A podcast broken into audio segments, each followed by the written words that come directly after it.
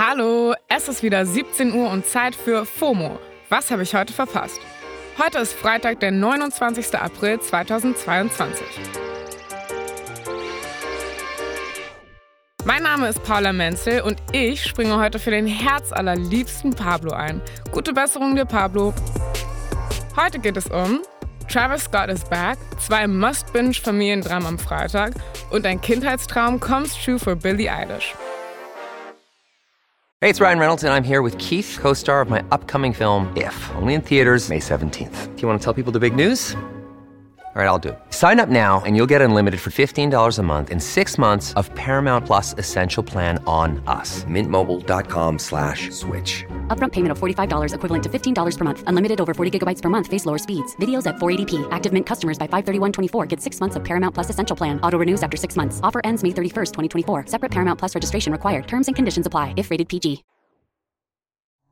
In meinen Timelines wird gerade viel über diese News gesprochen. Travis Scott tritt im November bei den Primavera Festivals in Brasilien, Chile und Argentinien auf. Und da werden jeweils 100.000 ZuschauerInnen erwartet. Das ist halt schon eine große Sache, denn es ist das erste große Konzert von Travis nach der Astroworld-Tragödie im November 2021. Okay, nochmal kurz zum Recap.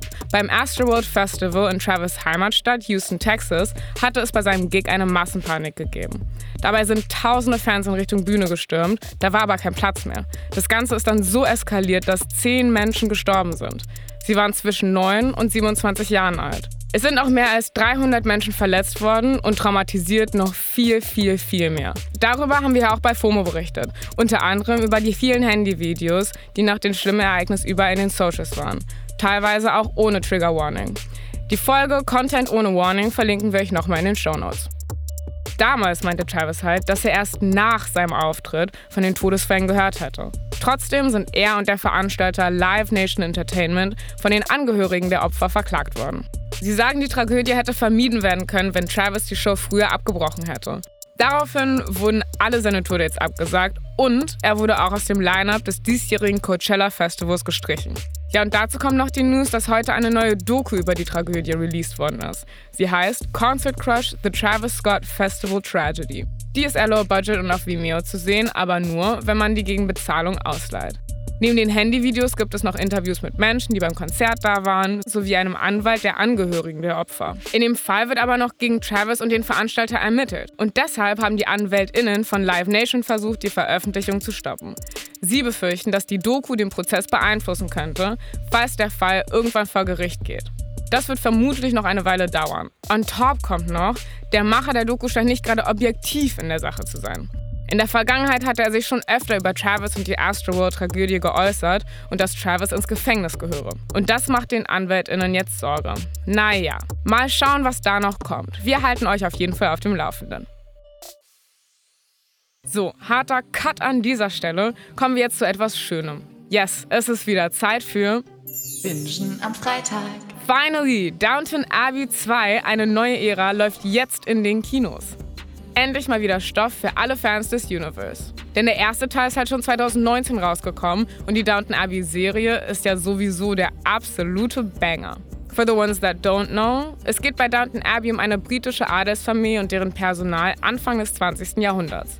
Also super viel Tee. Ha. Sechs Staffeln gibt es von Downton Abbey. Die Filme spielen nach den Stories der Serie. Im neuen Film geht's nach Südfrankreich. Die alte Lady Violet Crawley hat nämlich von einem Liebhaber eine Villa an der Côte d'Azur geerbt und nimmt die Adelsfamilie mit.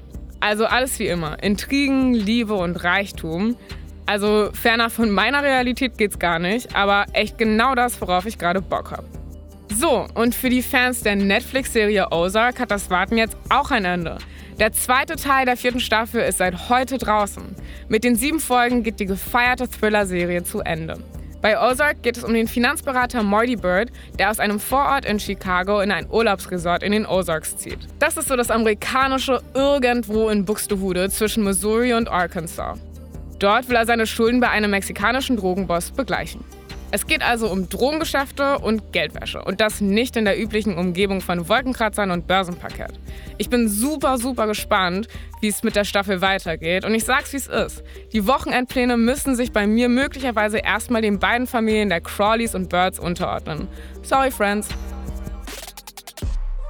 Und jetzt geht's von britischen Adelsfamilien hin zu einer Vampire Slayerin und Billie Eilish. Die hat wohl geschafft, wovon viele träumen. Denn ihr Childhood Celebrity Crush crusht einfach zurück. Literally the dream. Aber mal von vorne. Billie hat auf Instagram ein Ask Me Anything gemacht und ein Fan hat sie gefragt, wer ihr Celebrity Crush aus der Kindheit war. Billy hatte die Frage zusammen mit einem Foto von der Schauspielerin Sarah Michelle Gellar gepostet, dem Star aus der Kultserie Buffy the Vampire Slayer aus den Late 90s. Und das hat Sarah Michelle Gellar höchstpersönlich dann halt auch gesehen. Jedenfalls hat sie einen Screenshot von Billys Story gepostet und in der Caption geschrieben, I'm dead. That's all. I'm not a child anymore, but I totally have a crush on at Billie Eilish. Okay, now that's really all. Wie cute einfach. Und für Billy ist es natürlich ein Dream come true. Hat sie wohl auch ein bisschen sprachlos gemacht. Billy hat Sarah Michelle Gellar's Reaction gepostet und nur geschrieben, um, oh my god. Ja, I feel her. Loki auch inspiriert, meine Childhood Crushes auf Instagram zu teilen und schauen, was passiert. Vielleicht melden sich ja Dylan oder Cole Sprouse von Hotel Zack und Cody bei mir. Wäre eigentlich ganz nice zum Wochenende hin. So, und das Wochenende beginnt jetzt auch schon direkt. Das war's heute mit FOMO und wir hören uns morgen wieder. Dann ist Pablo wieder für euch am Start, hier auf Spotify. Da machen wir dann einen Deep Dive ins Reality-TV-Universum und gehen der Frage nach, was uns daran so fasziniert. Ihr erreicht uns wie immer unter FOMO at Spotify.com. FOMO ist eine Produktion von Spotify Studios in Zusammenarbeit mit ACB Stories. Folgt uns auf Spotify.